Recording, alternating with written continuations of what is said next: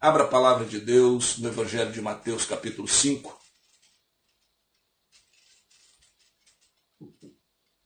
Evangelho de Mateus, capítulo 5, nós voltamos a esse texto.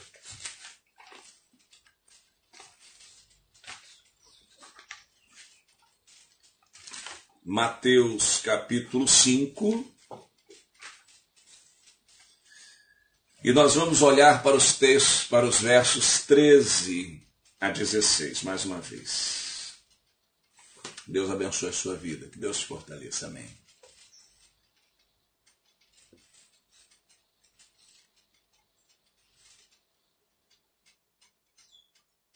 Evangelho segundo registrou Mateus, capítulo 5, nós vamos para os versos 13 a 16. Diz assim a palavra do Senhor. É o mesmo texto que eu usei semana passada. Semana passada nós fizemos a meditação nessa série que eu tenho pregado, Marcas do Cidadão do Reino de Deus. É uma série de mensagens que é, é, eu tenho pregado, que o Senhor nos tem dado, e nós estamos na Marcas do Cidadão do Reino de Deus, parte 9, e hoje eu prego a parte 9b. Ou seja, além de ter tantas partes, ainda subdividimos, né? Parte 9b.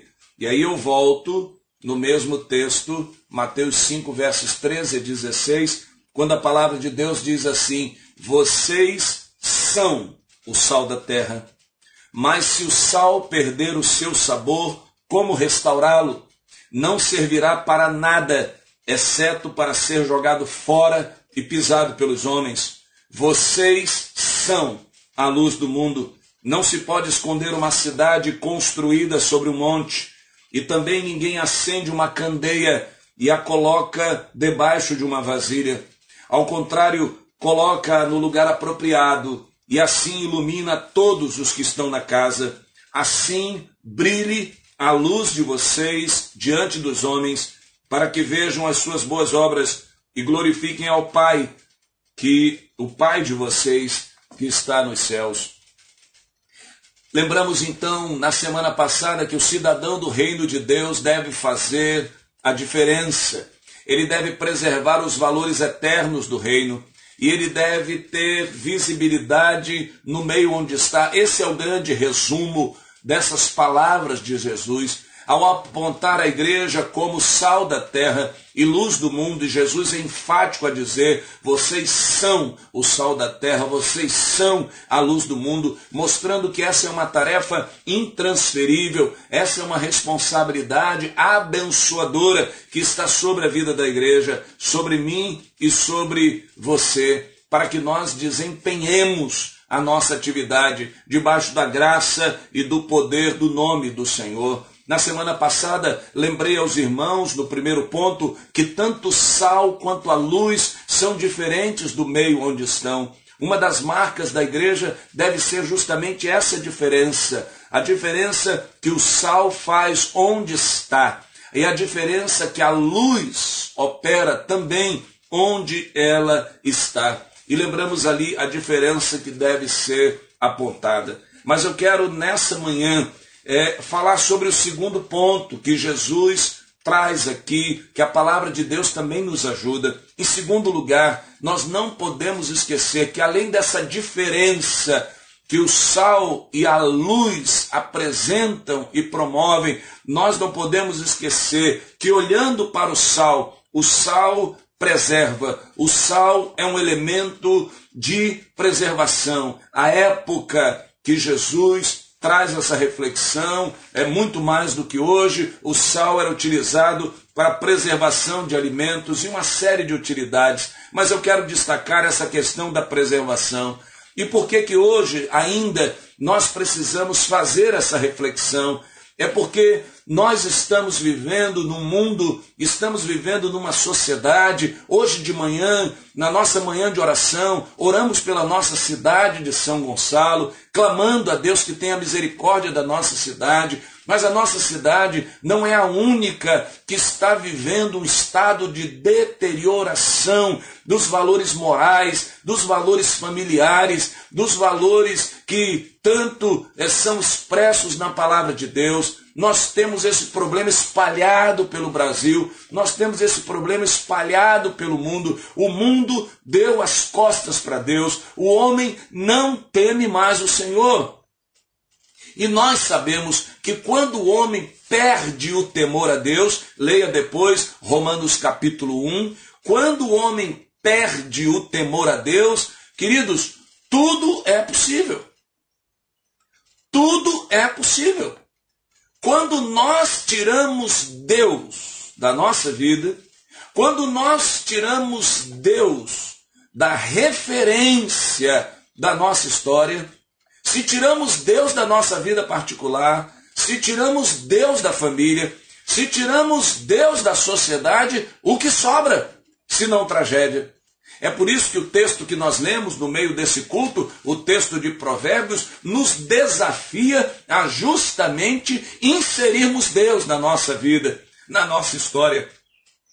Por isso que o autor de Provérbios vai dizer: reconheça-o em todos os teus caminhos e ele endireitará as suas veredas. A única chance a única forma de termos o nosso caminho endireitado, a nossa vida endireitada, a nossa família endireitada, a nossa vida profissional, emocional, psicológica, espiritual endireitada, é quando nós reconhecemos que Deus está ali. Temer a Deus é reconhecer que Deus está ali. Reconheçam em todos os teus caminhos. Significa dizer que Deus quer ser reconhecido em todas as áreas da nossa vida. Não há um aspecto da nossa vida em que Deus Deus queira estar de fora, Deus quer estar presente nos nossos negócios, Deus quer estar presente na nossa vida é, ministerial, Deus quer estar presente nos nossos relacionamentos, Deus quer estar presente na educação dos filhos, Deus quer estar presente nas nossas finanças, Deus quer estar presente em todas as áreas. Quando eu reconheço Deus ali,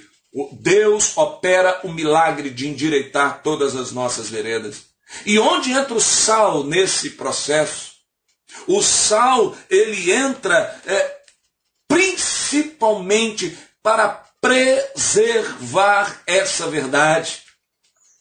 Queridos, a igreja está no mundo, eu e você estamos no mundo, trazendo na nossa vida, dentre tantas funções, essa função de preservação, de dizer para as pessoas que o problema dessa sociedade é que desprezaram o Senhor, é preservar esse modelo, e aí entra a responsabilidade minha e sua com o testemunho da nossa vida.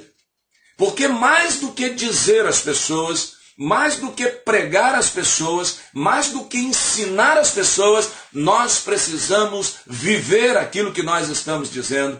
Nós precisamos preservar na nossa vida esse modelo em que o Senhor está à frente de tudo.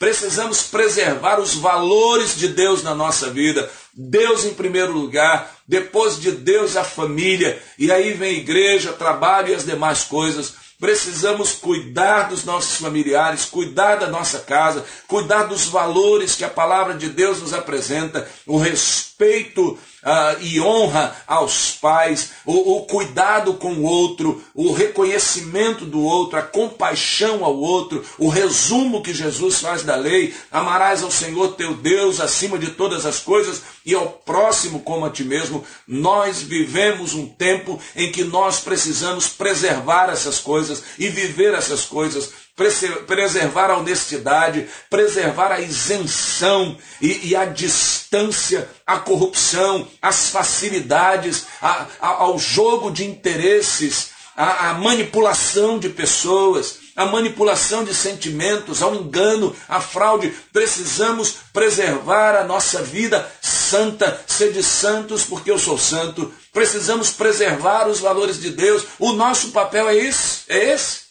E Jesus diz que quando o sal, que sou eu e você, Jesus diz, vocês são o sal da terra. Quando eu e você perdemos essa função, quando eu e você perdemos essa operação na sociedade, Jesus diz: para nada mais presta. Para nada mais presta a não ser ser jogado fora e ser pisado pelos homens. Por isso que nós entendemos que nós estamos vivendo um tempo para despertamento da igreja. Despertamento. Não adianta dizermos que as coisas estão ruins. Não adianta fazermos coro com as pessoas, dizermos que as coisas vão ficar pior, que a maldade humana é, está crescendo, que o homem inventor de, inventores, inventor de males, isso está presente na, no texto bíblico. O Senhor Jesus antecipadamente nos advertiu: no mundo tereis aflições. Eu e você temos a palavra de Deus nas mãos para nos dar essa bênção de podermos fazer uma leitura ampliada e devida da, da, é, da história humana.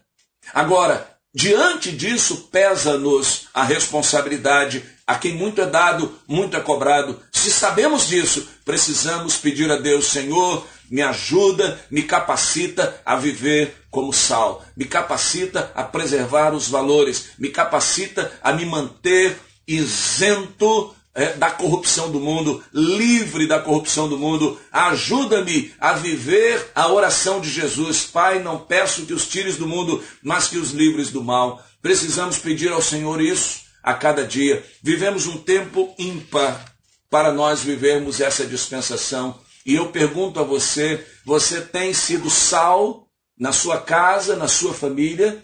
Você tem sido sal onde você atua? Você tem sido sal até no meio da igreja? Sim, porque às vezes a igreja começa a ficar insossa. Às vezes a igreja começa a flertar com os valores do mundo e é necessário que haja sal no meio da igreja para que a igreja não perca os seus valores.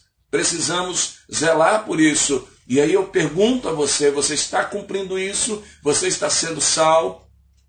Nessa manhã eu quero te desafiar a pedir a Deus para que você tenha na sua vida restaurado o sabor, restaurada a propriedade de preservação para que você preserve os valores. Deus quer que você seja uma fonte, Deus quer que você seja um celeiro, Deus quer que você seja um depósito onde as pessoas possam se abastecer para a glória e louvor do seu nome. Minha irmã Lúcia nos lembra preservar o amor ao próximo, como nós precisamos isso e como está faltando no ser humano isso. Como?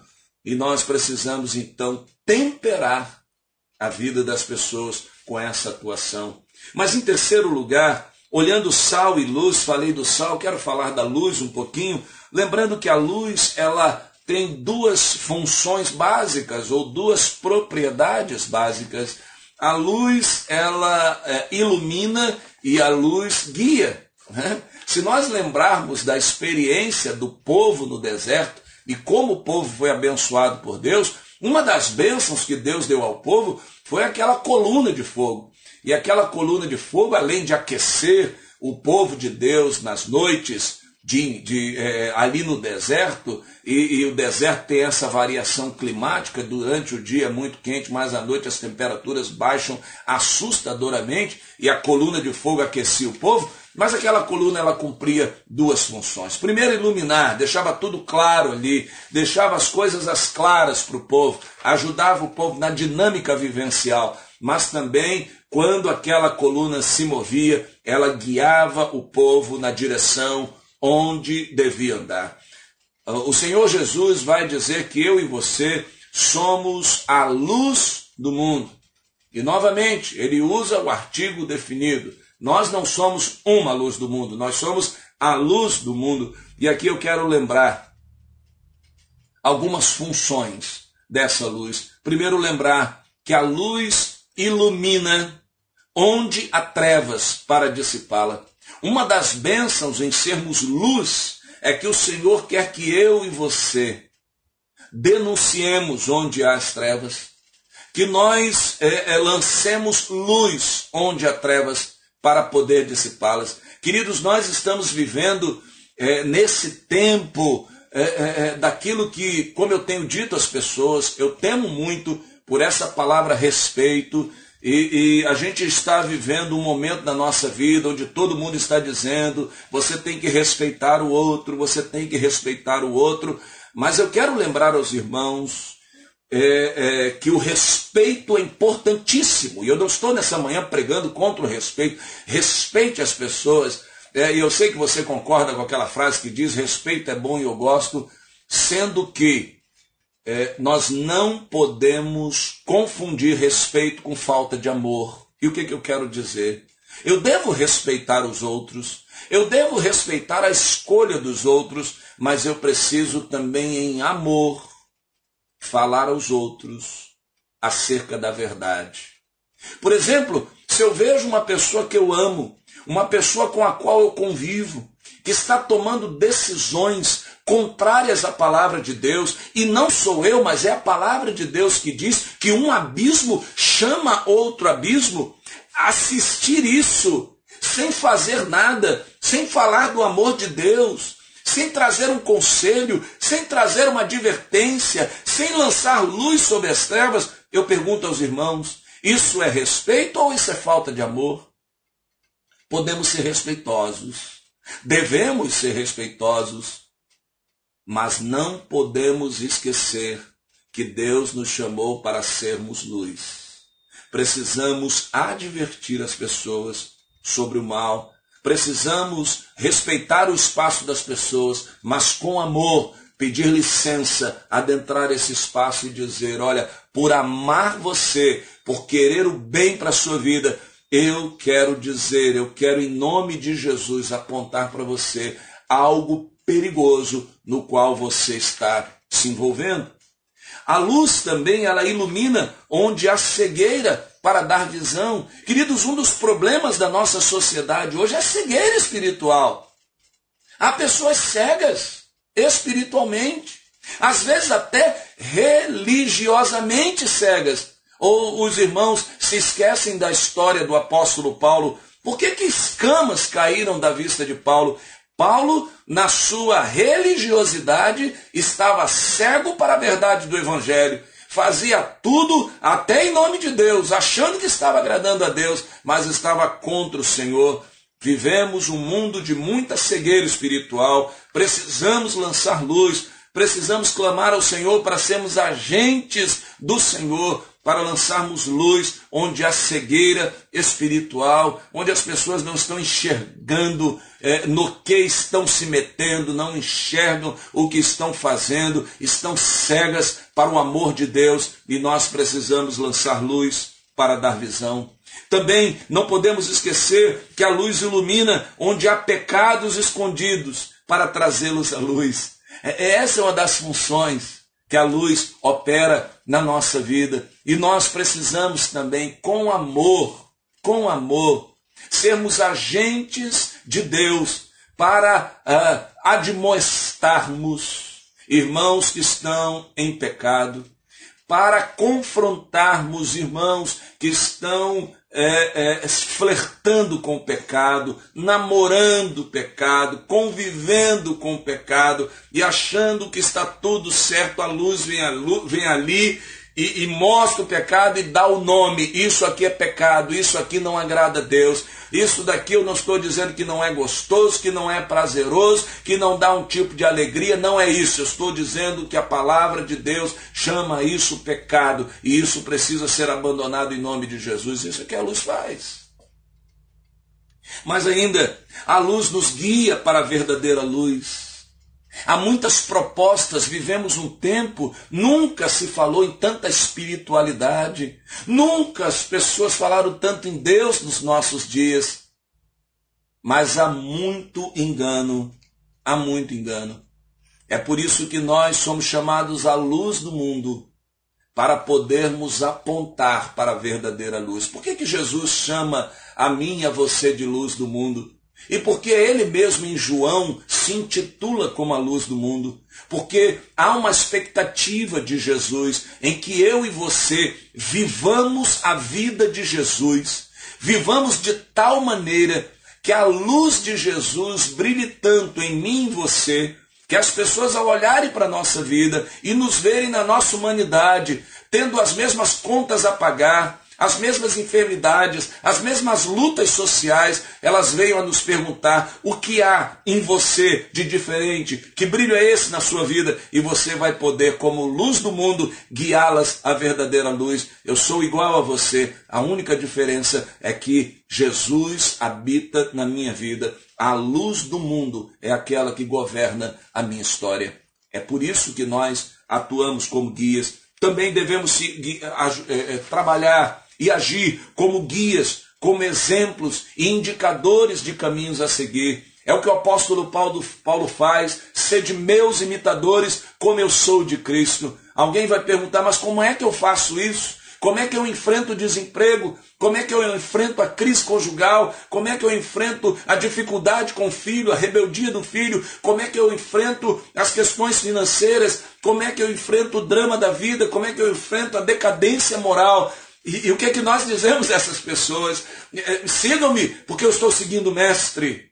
Sigam-me, porque eu estou, é, eu estou no caminho da verdade e da vida. E é isso que nós fazemos. Nos levantamos, levantando como exemplo. Há muitos crentes que dizem o seguinte: não olhe para mim, olhe para Jesus. Às vezes, essa frase é coberta de um sentido de humildade, de quebrantamento. Na verdade, é uma fuga da responsabilidade.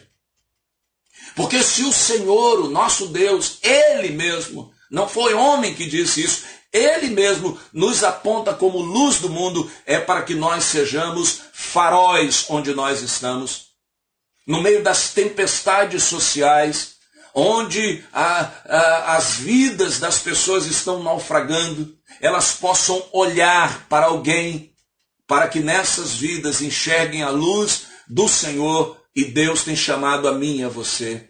Portanto, nós precisamos abandonar esse discurso e pedimos às pessoas: olha, é, é, olhe para nós, porque eu estou seguindo o Mestre. Não sou uma pessoa perfeita, porque o Senhor não chama é, é, é sãos, Ele chama enfermos, Ele chama doentes, Ele chama pessoas em processo, pessoas imperfeitas, e Ele me chamou para segui-lo. Eu estou seguindo. Se você quer segui-lo, venha comigo, me siga, para nós junto aprender, juntos aprendermos a segui-los. Mas não podemos desviar. Olha, não olha para a minha vida, não. Não olha para mim, não, que você vai se frustrar. Como que anunciar às pessoas que nós vamos decepcioná-las? Que nós vamos é, negligenciar a fé? que nós estamos apenas numa brincadeira de fé com o Senhor. Não, o Senhor nos tem chamado para sermos, como cantamos agora, pessoas firmes, firmes nas promessas de Jesus, firmes na palavra, pessoas que tenham a consistência na vida, porque têm suas vidas firmadas na rocha dos séculos, que é o Senhor Jesus.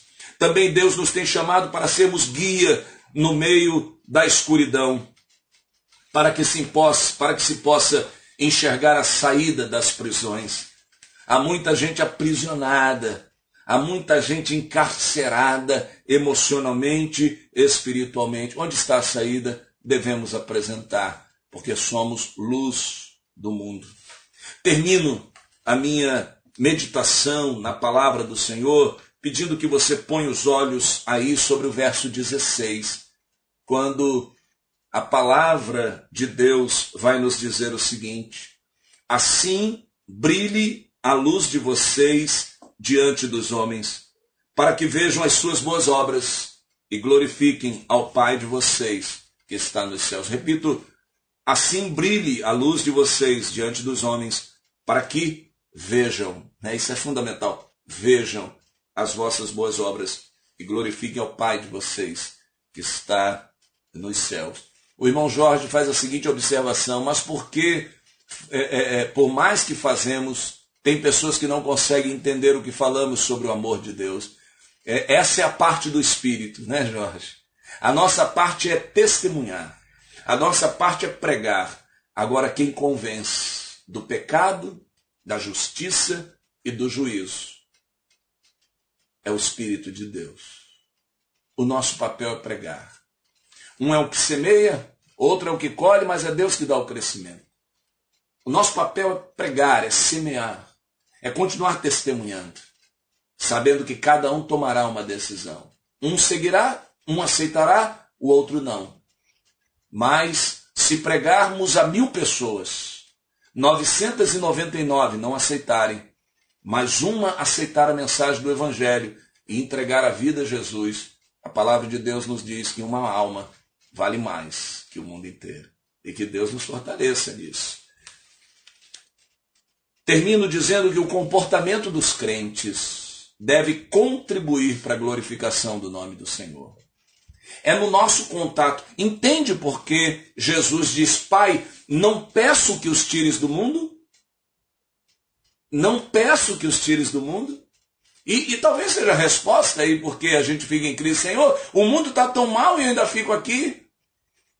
É porque Deus ama tanto as pessoas, Ele não quer que ninguém se perca, que Ele deixa que eu e você continuemos a conviver com familiares não crentes, vizinhos não crentes, colegas de trabalho não crentes, um mundo em trevas, porque Deus quer usar a nossa vida, e é por isso que Ele diz assim: brilhe a vossa luz diante dos homens, precisamos brilhar, então precisamos ser diferentes, não podemos deixar que, é, que os neons do mundo abafem a luz de Jesus na nossa vida, que as luzes do mundo ofusquem a luz de Jesus na nossa vida. Jesus diz: brilhe, para que o mundo veja.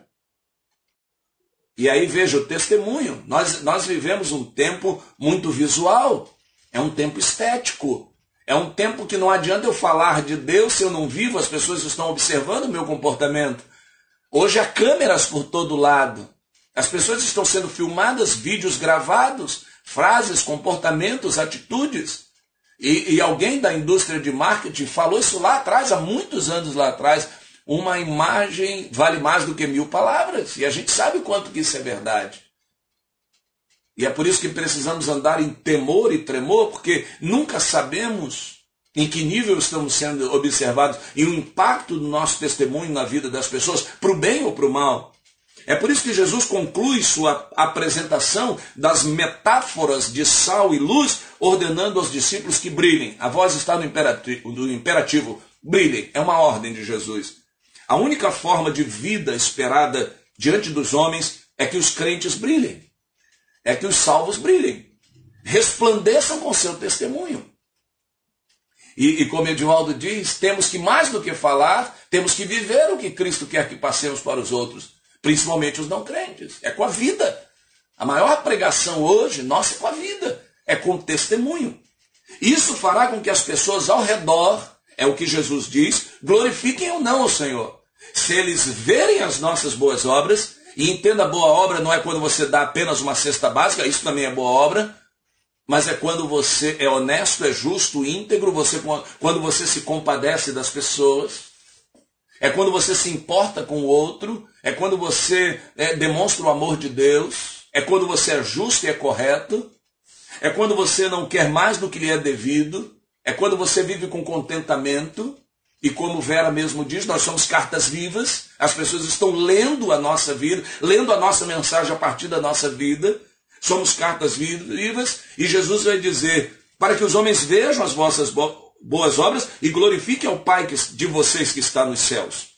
É, esse é o objetivo que deve permanecer de maneira clara na mente de cada crente, na mente do cidadão do reino de Deus. É isso que deve estar na nossa mente. Um objetivo claro. E qual é o objetivo? Glorificar o nome do Senhor.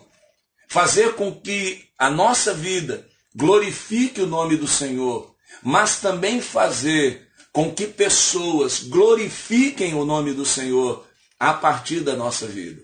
O apóstolo Paulo ele vai dizer aos Coríntios, em 1 Coríntios 10, 31, ele vai dizer: quer comais, quer bebais, é, ou façais quaisquer outras coisas, façam tudo para a glória de Deus. Paulo então resume que o grande objetivo da nossa vida é glorificar o nome do Senhor, é levar pessoas a glorificarem o nome do Senhor. Então Jesus deixa claro que ou a nossa vida vai levar pessoas a darem glória a Deus, e, e a palavra e o verbo glorificar, ele tem dois sentidos básicos. Um é exaltar, quando a gente fala glorificar o Senhor, é exaltar, é destacar o Senhor, é dizer que é Ele quem está fazendo, é Ele que faz, é Ele que merece todo aplauso, todo louvor. E o outro sentido de glorificar é se alegrar, é as pessoas terem prazer em Deus, se agradar em Deus a partir da nossa vida. E a reflexão, então, aqui chegamos é temos levado pessoas a glorificarem o nome do Senhor a partir da nossa vida? Que Deus tenha misericórdia de nós, que Deus nos ajude a glorificarmos o seu nome. Que hoje mesmo, eu e você, sejamos levantados como sal e luz nesse mundo.